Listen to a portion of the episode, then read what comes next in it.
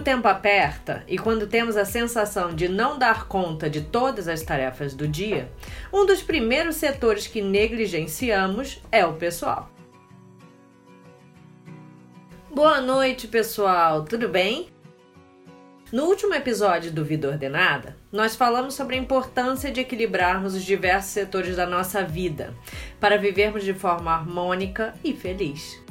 Falamos sobre a roda da vida e as suas quatro áreas que precisamos desenvolver e como é importante nos dedicarmos de forma equilibrada a cada uma delas: a vida pessoal, a vida profissional, os relacionamentos e qualidade de vida. Nesse episódio, nós vamos detalhar uma dessas quatro áreas, que é a vida pessoal. Sempre que o tempo aperta e quando temos a sensação de não dar conta de todas as tarefas do dia, um dos primeiros setores que negligenciamos é o pessoal. Deixamos para depois aquela consulta médica, deixamos de ir à academia, negligenciamos o horário do almoço equilibrado trocando por um fast food, trabalhamos além da hora e por aí vamos. Alguém se identificou com essa rotina? E você? Como você tem cuidado da sua vida pessoal? Costuma abrir espaço na sua agenda para prevenção e cuidados com a sua saúde? Realize exames periódicos? Pratica exercícios regularmente? Tem uma alimentação equilibrada? A sua rotina permite seu autodesenvolvimento? Por isso, hoje nós falaremos dos setores que fazem parte da vida pessoal, que são saúde, equilíbrio emocional e desenvolvimento pessoal. Vamos lá! Para mim, a saúde é um dos setores mais importantes e que devemos ter grande atenção. Sem ela, vemos o quão difícil a vida pode ser. Por isso, não devemos descuidar da nossa saúde e manter hábitos saudáveis que vão desde cuidados com alimentação, prática de exercícios físicos regulares, até dormir bem. E, claro, fazer check-ups regularmente.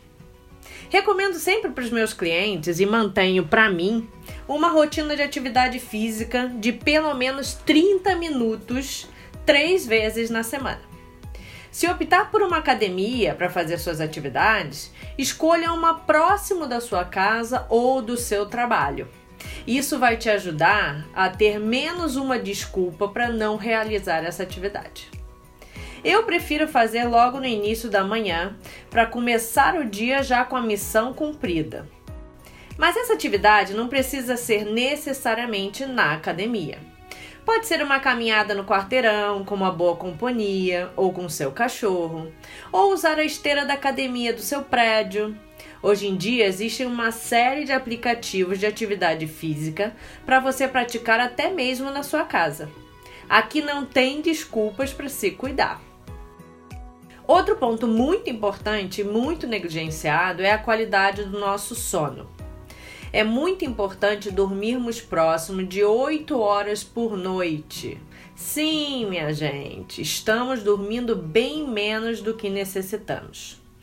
A falta de um sono adequado acarreta diminuição da produtividade, diminuição da memória e concentração, raciocínio lento, agitação, irritabilidade e redução da sua capacidade de se organizar. Além disso, interfere na nossa saúde, com a diminuição da imunidade, redução da produção de hormônios, além de aumentar a predisposição para doenças como diabetes, hipertensão, obesidade. Viram quantas coisas podemos desenvolver pela falta de dormir bem? Acho que não vale a pena arriscar. E vocês? Existem ótimas dicas para dormir melhor.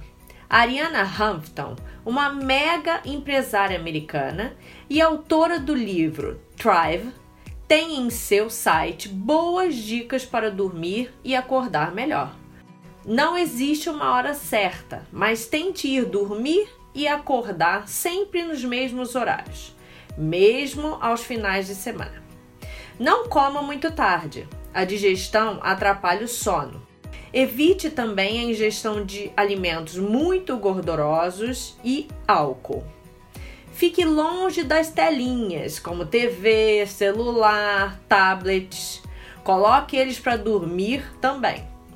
E uma dica polêmica aqui em casa: deixe sua cama sempre arrumada. Isso não é dica de mãe, não, tá, gente? Com segundas intenções. Isso acalma o ambiente e ajuda a dormir melhor. E claro, não leve trabalho para cama. Vou colocar aqui na descrição do episódio é, o link do site da Ariana com todas essas dicas. Já ouvimos dizer muitas vezes que somos aquilo que comemos, não é? A alimentação adequada e equilibrada tem uma influência direta e positiva na nossa saúde, além de dar aquele up na nossa autoestima. Mas nossa rotina dificilmente nos ajuda a manter uma dieta equilibrada, não é? Para isso, pensar em um cardápio equilibrado da sua semana auxilia muito a ter uma alimentação variada e balanceada. Em um domingo, imagine como será a sua semana e inclua de maneira equilibrada todos os grupos alimentares: proteínas, carboidratos, legumes e verduras, frutas, oleaginosas, leites e derivados. Pense e planeje com antecedência e deixe sempre à mão alguma fruta ou um petisco saudável para aquelas horas de aperto. Sei que muitos homens não curtem marcar médicos, pelo menos lá em casa era assim. Mas fazer acompanhamento rotineiro é fundamental para prevenir sustos e manter uma boa saúde. Não esqueçam, pelo menos uma vez por ano, fazer um check-up. Isto é importantíssimo. A prevenção, sem dúvida, é o melhor remédio. O equilíbrio emocional é outro aspecto importante da vida pessoal. Ao mesmo tempo, é um grande desafio. Como manter o equilíbrio emocional com tantas tarefas e desafios que enfrentamos diariamente? Bem, não temos como escapar dos percalços e dificuldades da vida, mas devemos e podemos passar por elas da melhor forma possível e para isso precisamos estar equilibrados emocionalmente. Como eu falei anteriormente, a atividade física traz inúmeros benefícios para nossa saúde e bem-estar. Ela também é primordial para o nosso equilíbrio emocional. Algumas atividades trabalham de forma mais incisiva e efetiva nessa área, como a prática de pilates, prática de yoga e até alongamento. Todas essas atividades exigem de nós concentração, foco, controle do corpo e da mente e nos ajuda muito nos momentos que precisamos de equilíbrio emocional, além de nos ajudar a dormir melhor. Outra atividade que me ajudou demais a me controlar emocionalmente foram aulas de respiratórios. Sim, gente, a gente respira né, o tempo todo, mas de forma automática e mecânica. E eu fiquei impressionada de como a gente consegue mudar o nosso estado emocional apenas com o equilíbrio da nossa respiração. Ter a consciência da nossa respiração pode ser um bom tópico de um próximo episódio do Vida Ordenada. Tamanho benefício que nos traz e como é simples praticá-lo. O terceiro e último ponto de hoje, para completar os aspectos da vida pessoal, é o desenvolvimento intelectual assunto que nunca podemos nos descuidar. Falo isso por experiência própria, que me ajuda bastante a ter mais confiança e segurança do meu potencial e capacidade. Portanto, procure participar de cursos e palestras sobre assuntos complementares à sua formação, ter o hábito de leitura de livros, jornais, revistas sobre temas diversos e de seu interesse. Busque fazer cursos e aulas de assuntos totalmente diferentes da sua formação, mas que te tragam prazer como um curso de gastronomia, história da arte, automaquiagem, fotografia ou até enologia para os que curtem vinhos. Mais uma vez você pode se perguntar: mas em que momento do meu dia eu conseguiria fazer isso? Hoje existem as mais diversas formas de se buscar por bons conteúdos. Seja em cursos presenciais ou na internet, sejam eles pagos ou até em podcasts como esse, que são gratuitos e você pode ouvir em qualquer lugar e horário.